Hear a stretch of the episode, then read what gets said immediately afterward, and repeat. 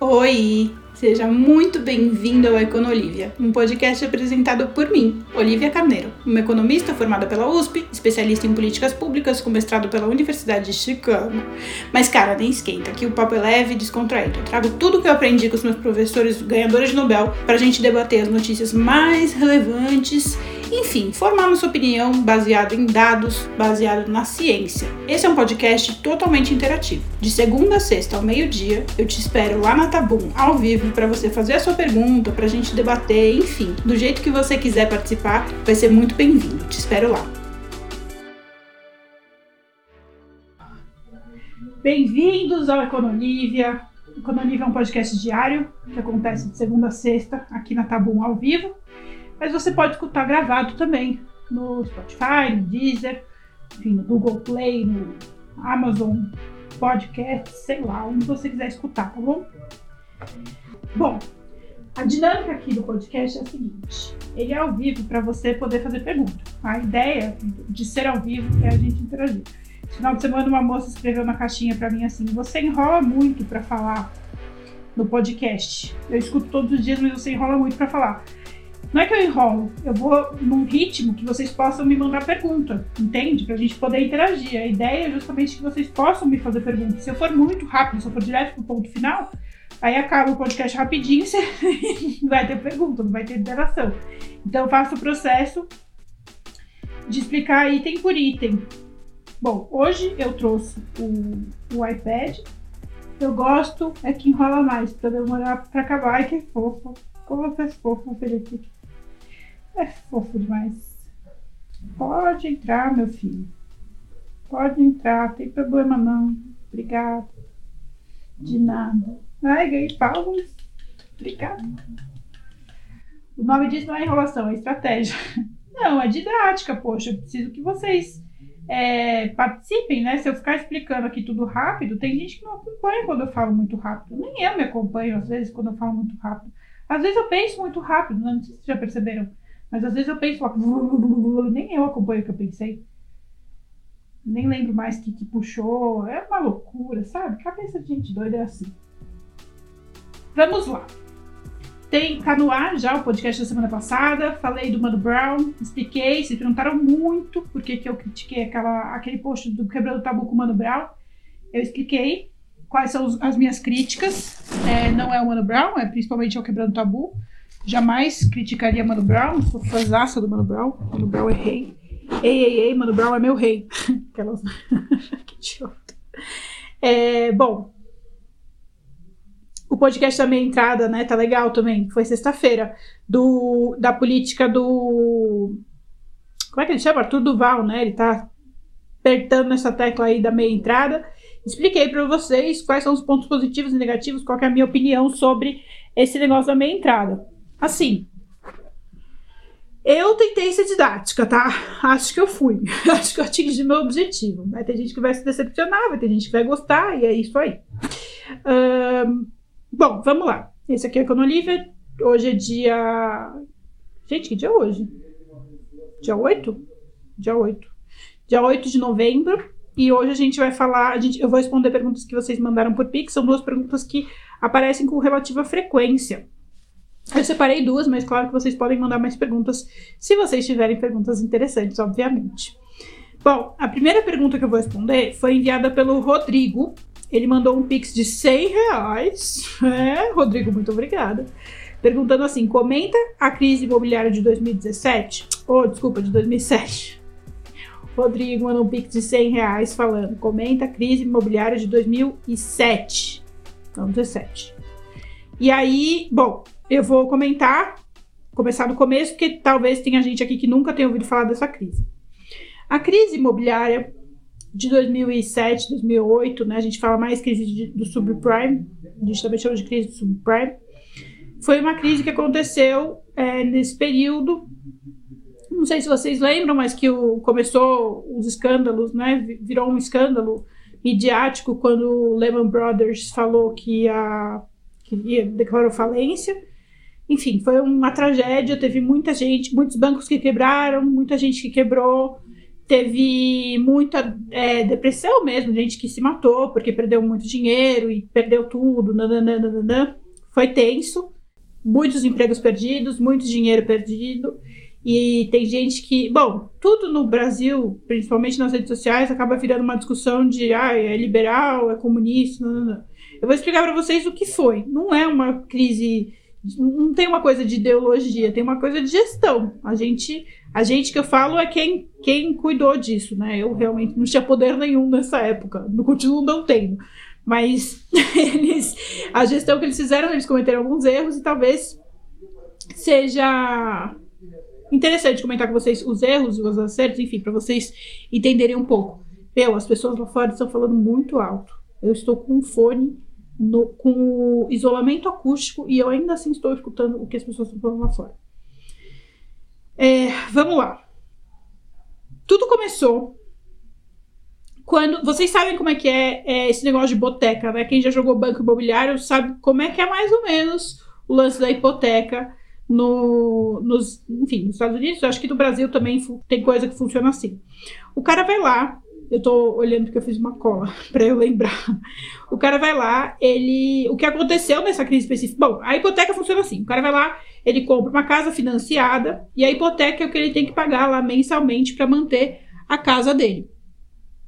Conforme ele paga a hipoteca, vai vai abatendo do preço do imóvel e se ele não pagar a hipoteca, ele vai, ele tende a perder o imóvel. A, a hipoteca, a dívida imobiliária, né, o financiamento imobiliário é uma dívida que você pode renegociar. Você não precisa ficar com aquele contrato para sempre. Você pode virar para o banco quando os juros é, baixarem. Você pode falar, ah, eu quero renegociar minha dívida. Enfim, você pode fazer várias como um financiamento de longo prazo. Você pode fazer muitas coisas com essa essa hipoteca, enfim, esse título que você tem, esse, essa, esse imóvel que você adquiriu e, e esse título que eu digo, esse carnê que você tem que pagar. Beleza. Aí, o que, que aconteceu? Os imóveis estavam valorizados com os juros baixos e muito crédito lá nos Estados Unidos, crédito dado para as pessoas fazerem é, aquisição de imóveis. Muita gente comprou é, comprou casa, né? Contraiu a dívida é, e contraiu esse negócio de, de financiamento para ter que pagar a hipoteca.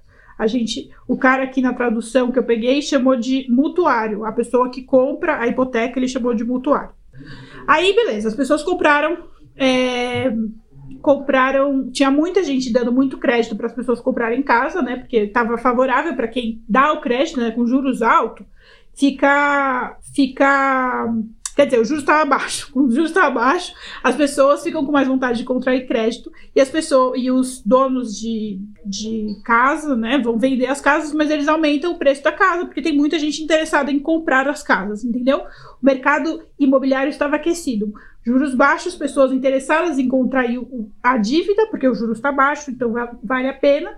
E quem oferta a casa, como tinha muita gente interessada em comprar casas, a pessoa pode aumentar o preço do imóvel porque tem uma procura grande, o mercado estava aquecido.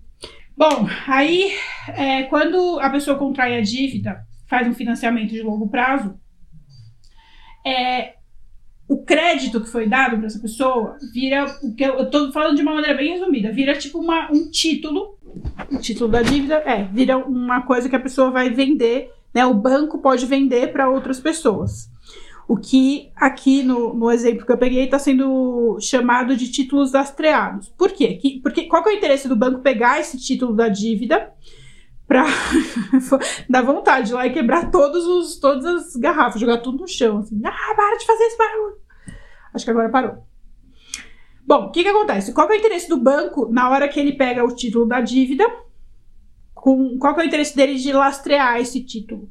Ele, como a pessoa tem uma promessa de que ela vai pagar essa dívida em X anos, ela vai pagar tantos dólares, é, rendendo tantos no, no, juros de X, de Y lá, esse valor que a pessoa está prometida a pagar, porque se ela não pagar, vai vir, vai, o banco vai lá e toma a casa de volta dela, né? Tira a casa dela e fica com a casa da pessoa é o que a gente chama de um título lastreado. Aí o banco pode virar para outro, outro banco, para outra instituição, para investidores e falar assim: olha, eu te vendo esse título aqui que essa, essa pessoa comprou na hora que ela comprou essa casa.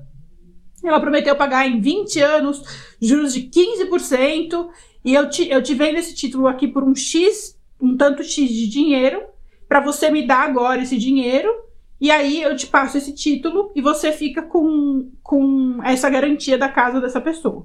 Entenderam mais ou menos como é que é a dinâmica? Deu para deu, eu, eu, interrompi muitas vezes. Não sei se deu para entender. Eu vou recapitular. O que, que, acontece? A pessoa vai lá e ela compra uma casa financiada. É, e aí, como o juros estava baixo, as pessoas estavam muito interessadas em comprar casas, financiar casas. Então, o preço das casas aumentou, porque tinha muita gente interessada em comprar casa, a pessoa que vende a casa tem muita procura ali, muitas ofertas, e acaba que aumenta o preço das casas. As pessoas que compram as casas compram contraindo dívidas, e lá nos Estados Unidos o pagamento da dívida lá chama hipoteca. Mas enfim, isso é irrelevante. Quer dizer, é importante. Enfim, chama hipoteca. E aí a pessoa contra, fez um contrato com o banco falando: Ó, oh, banco, eu vou te pagar essa dívida. É, em 20 anos eu vou te pagar essa casa. Se eu não te pagar essa casa, você pode tomar a casa de mim. Beleza. Aí a pessoa vai lá. Aí o banco vai lá, faz o contrato, nanã, pega a, a, esse contrato com essa pessoa, vira para um outro banco e fala assim: olha, banco, eu te vendo essa dívida, esse título de dívida lastreado aqui. É, você me dá o dinheiro agora e eu te dou esse, esse, esse financiamento dessa pessoa. E se essa pessoa não te pagar, você pega a casa da pessoa, beleza, isso aqui. Vocês entenderam a dinâmica, né? Mandem um joinha aí falando que vocês entenderam, por favor. Aí, teve um movimento de inflação. O mercado ficou obrigada, Viviane. Muito obrigada, Léo, Jenny. Muito, muito obrigada. Enfim, é, aí você vai lá. O mercado estava aquecido, né? O mercado americano, vocês imaginam, se o mercado de imóveis está aquecido, a economia começa a bombar, porque vai construir casa. Isso é um, é um dos setores que mais movimenta a economia, né? O setor imobiliário, de construção no geral. E aí aqueceu a economia tal, e como eu já contei para vocês, quando aquece a economia, o que, que, que acontece? Acontece a inflação. Então, houve um aumento dos preços, é um, é um, é um movimento natural do crescimento econômico. Houve um aumento dos preços. Com o aumento da inflação, o Banco Central americano foi lá e aumentou a taxa de juros, que antes estava baixinho, ele foi lá e aumentou a taxa de juros para controlar essa alta dos preços, dar uma segurada. É, quando os juros aumentaram, é, quando os juros, não sei se juros é plural, né? quando os juros aumentou, o, o preço das casas diminuiu, né? Porque, obviamente, tinha menos pessoas interessadas em comprar casas novas com os juros mais altos. Beleza, teve uma desvalorização imobiliária. Mesmo assim, as pessoas que estavam, é, que tinham comprado a casa, elas não tinham, como os juros aumentou, elas não tinham mais condição de pagar, dependendo do contrato dela, ela não tinha mais condição de pagar aquela, aquela, aquela dívida que ela contraiu. E aí começou a quebrar, porque a pessoa, a pessoa não cumpria com o pagamento, o banco tomava a casa da pessoa e não conseguia vender a casa porque a casa estava mais cara. E aí o banco ficava, né? Ele tinha contraído, entendeu? Ele tinha contraído uma dívida baseada nessa, nessa dívida, uma dívida da dívida e aí, quando uma pessoa deixou de pagar a dívida, quebrou a cadeia. E aí o, o, banco quebrou, porque ele não tinha mais como financiar novas dívidas ou como honrar com seus compromissos de dívida. O que, que acontece? Qual que é a grande pegadinha aí? Quando os bancos saíram distribuindo é, financiamento de casas, né, as hipotecas para as famílias, muitas dessas famílias não tinham comprovação de renda que elas conseguiriam pagar eles fizeram uma festa do, do caqui com os juros baixos, lá no comecinho da cadeia. Quando começou esse negócio, os caras iam, iam saindo dando crédito de dívida sem a pessoa ter garantia, sem a pessoa ter, ter prova de que ela conseguiria pagar, porque o mercado estava aquecido, eles se empolgaram.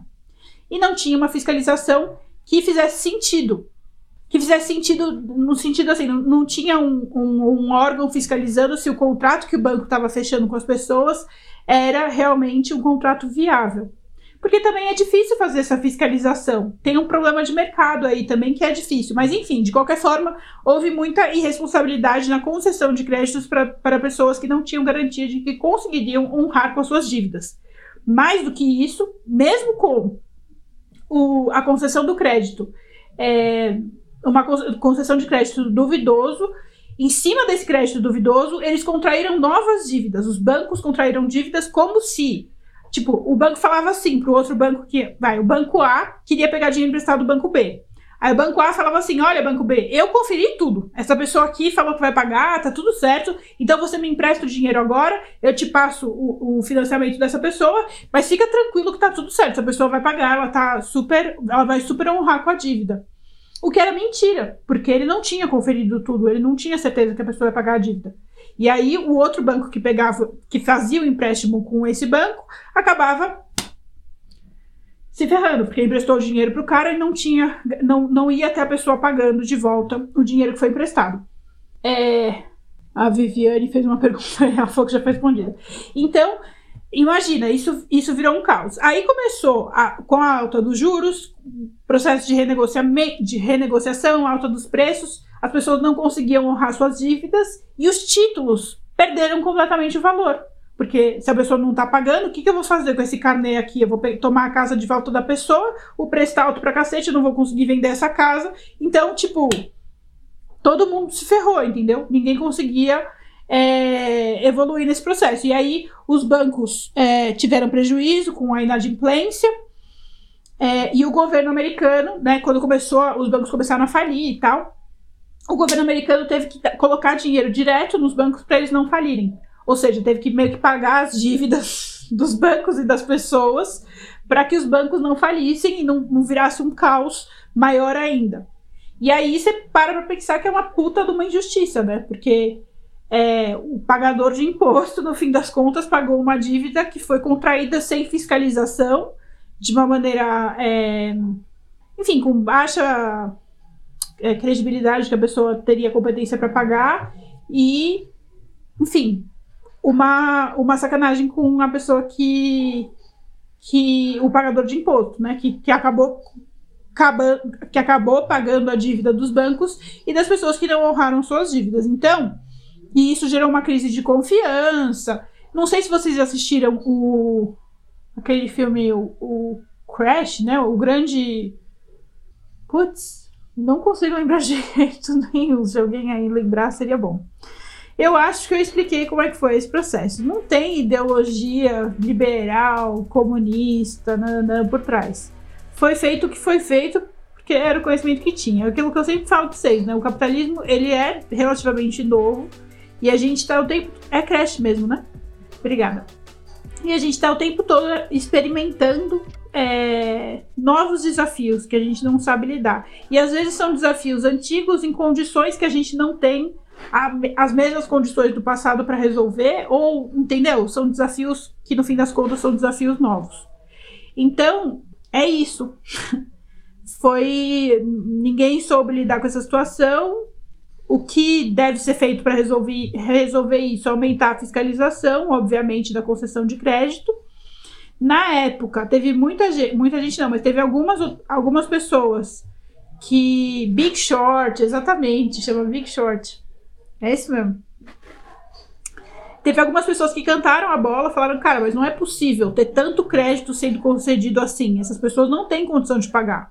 Não, não, não faz sentido, essa conta não tá fechando. Muita gente que manja do setor falava, meu, mas essa conta não tá fechando. Quem fiscalizava via que não tava dando certo. Só que as pessoas, outras pessoas faziam vista grossa, ou não fiscalizava, né, fingia que fiscalizava e não fiscalizava, ou é, se fazia de cego, né? Falava, ah, eu não tô vendo esse problema, vou comprar aqui porque eu vou ganhar dinheiro no curto prazo, mas não enxergava que ia ser um problema no, no médio e longo prazo para o bolso dos bancos e das próprias, dos próprios investidores. É, é, esse filme é bom, né? Eu gosto desse filme também. Ele explica bem didático esse processo todo, com mais detalhes do que eu tô dando, obviamente, né? Muito mais detalhes. É um filme muito bom. Quem nunca viu, veja. Beleza, expliquei aí a pergunta do Rodrigo, que é sobre a crise de 2007. Agora, é a pergunta da. Você acredita, peraí. Você acredita que os novos bancos que liberam crédito com mais facilidade que os bancos tradicionais possam sofrer nesse sentido? Você acredita que novos bancos que liberam crédito com mais facilidade que os bancos tradicionais possam sofrer nesse sentido? Hum. Então, o, no caso de, desse, você está falando aqui do Brasil, dos bancos de hoje, né? Tipo, PicPay dando crédito a rodo, é disso que você está falando, né? A diferença é que aí, nesses contratos, eles estão dando crédito para pessoas que eu também acho, né? Pessoas que possivelmente não conseguirão, não conseguirão, não conseguirão, tá certo? Ai, obrigada, que eu sou. É, não vão conseguir honrar com a dívida, mas os juros é bem alto, né? Então, é, até a pessoa não cumprir a dívida, eu acho que aqui no Brasil eles, eles são mais malacos de fazer uma conta ali do que, que eu acho, né? Porque os juros é muito alto. Não sei se você já viu, assim, mas o, o, o crédito do PicPay, por exemplo, os juros é altíssimo. É, até a pessoa ficar inadimplente, a pessoa, o banco já, já reverteu, entendeu? Já conseguiu pagar a dívida, já, já, já financiou. Mas tem gente, eu, eu não sou desse setor, né? Mas tem gente que avalia super mal. Tem gente que fala, meu, não é possível, vai dar merda, nananã. Tem gente falando que vai dar merda. Eu não sei porque eu não, eu não, eu não sou desse setor, então, tipo, eu não li os contratos tal. Tem gente que estuda isso com mais detalhes, né? É, fraude, inadimplência e tal. Eu tenho uma amiga Stack que é meio que especialista nisso, ela, ela manja muito. Enfim, não sei, mas eu suspeito que seja um pouco mais ameno do que da. Um pouco não, bastante mais ameno, porque os juros é bem alto. Então, até dar o default, né? Até a pessoa falar não vou conseguir pagar, o banco já reaviu, já reaviu o dinheiro. Oi, Letícia Nunes. Gente, eu acho que já, já estourei o tempo aqui, né? Já deu meia hora de podcast respondendo essa pergunta. Eu me enrolei bastante, né? Mas eu acho que eu consegui resumir. Ou não? É, a Letícia pediu para entrar. Aí ela desistiu. Enfim, eu tô no final do podcast. Já. É rapidinho. A gente bate papo um pouquinho todos os dias. Desculpa, Léo. Mas é que o barulho realmente. Eu, eu, eu, sou muito sensível com barulho. Muito sensível. Tipo. Principalmente barulho de obra, barulho de coisa que fica. Tic, tic, tic. Nossa Senhora. Se algum dia alguém quiser me torturar, já sabe exatamente o que deve fazer, né? Eu vou ficar louca. É, amanhã a gente volta e eu respondo a outra pergunta, que é de política cambial. E outras perguntas que vocês mandarem. Tem bastante pergunta na fila. É isso, né, minha gente? Muito obrigada a todo mundo que veio. Amanhã a gente conversa mais. Quem estiver escutando no gravado, por favor, compartilhe, porque isso me ajuda muito. Compartilhar nas redes sociais, manda para seus amigos, enfim, me ajuda a fazer esse podcast bombar, tá bom? Beijos, obrigada, até amanhã.